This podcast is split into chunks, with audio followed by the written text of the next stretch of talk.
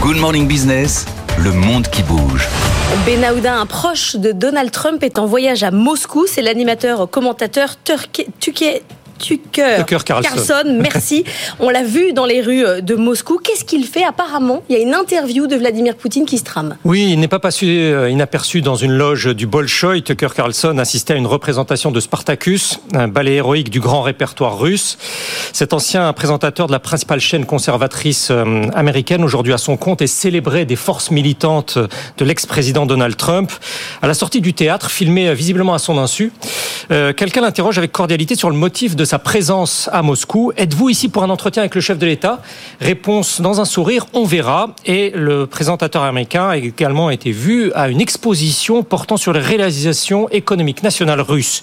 Le porte-parole du Kremlin déclare, n'avoir rien à annoncer sur cette éventuelle face-à-face filmée avec le chef de l'État. Commentaire d'un compte Telegram à Moscou qui passe pour affilié à l'appareil de sécurité. Ce serait un événement historique. Tucker Carlson n'usurpe en rien la confiance du potentiel candidat républicain à la présidentielle. Il a depuis très longtemps dépassé le rôle de journaliste confident.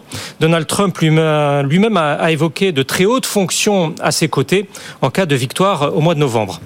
Le fils aîné euh, de, de l'ex-président, très présent dans sa campagne, rapporte une grande proximité, en particulier sur une volonté d'arrêter les guerres sans fin dans lesquelles l'Amérique s'est plongée ces dernières décennies.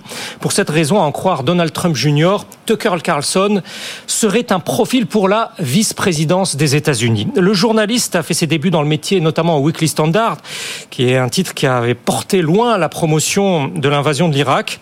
Euh, une vingtaine d'années plus tard, Tucker Carlson n'a de cesse de dénoncer l'implication américaine euh, dans la guerre en Ukraine. Pour lui, il faut aller vers un grand compromis avec Moscou dans les intérêts de politique étrangère économique et budgétaire des États-Unis. Bon, apparemment, cette carte Trump, euh, notamment dans l'optique des élections de novembre prochain, est, utilisée par euh, beaucoup d'autres personnes. Par beaucoup, effectivement. C'est l'idée que compte appuyer durant la campagne euh, de Joe Biden un cercle influent de figures démocrates en matière de politique étrangère, comme le numéro 2 du Conseil de sécurité nationale sous l'administration Obama, qui soutient qu'un retour de Donald Trump validerait les approches des dirigeants russes, chinois, nord-coréens ou d'une formation d'extrême droite en Europe. Ils sentiront le vent dans leur voile, je cite. Cette appréciation à très grands traits vise moins à fournir une grille de lecture affinée euh, quant aux orientations d'une administration Trump 2 qu'à les disqualifier en bloc aux yeux de l'opinion publique américaine. Car autant Moscou admet combien un retour du président Trump lui conviendrait, autant Pékin se garde jusqu'ici euh, de, de prendre position. Un universitaire chinois assure qu'il n'y a pas de préférence puisque son pays a l'expérience de traiter avec l'un comme avec l'autre.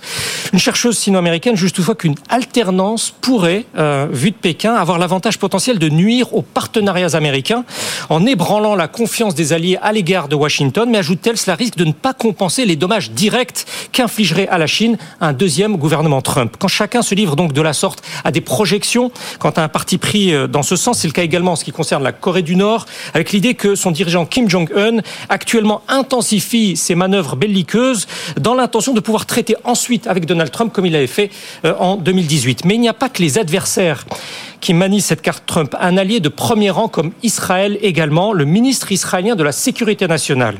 Pour son premier entretien, un média étranger a choisi un journal américain, républicain, dans lequel il s'en prend au président Biden, affairé, dit-il, à donner de l'aide humanitaire qui va au Hamas palestinien. Suite de son propos, si Trump était au pouvoir, la conduite des États-Unis serait complètement différente. À Jérusalem, il est affirmé que ce n'est pas la position du gouvernement israélien.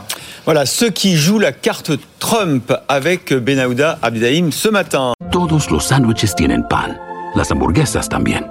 Pero estos panes, calientes, dorados, suaves y hechos al vapor, estos son especiales. Reservados para lo mejor de lo mejor, el filet fish y tú, en ese orden. Y llévate dos deliciosos filet fish con un patty crujiente de pescado, queso y salsa tártara de McDonald's por 6 dólares. Solo por tiempo limitado. Precio y participación pueden variar. No puede ser combinada con ninguna otra oferta. Producto individual a precio regular. Para pa pa pa.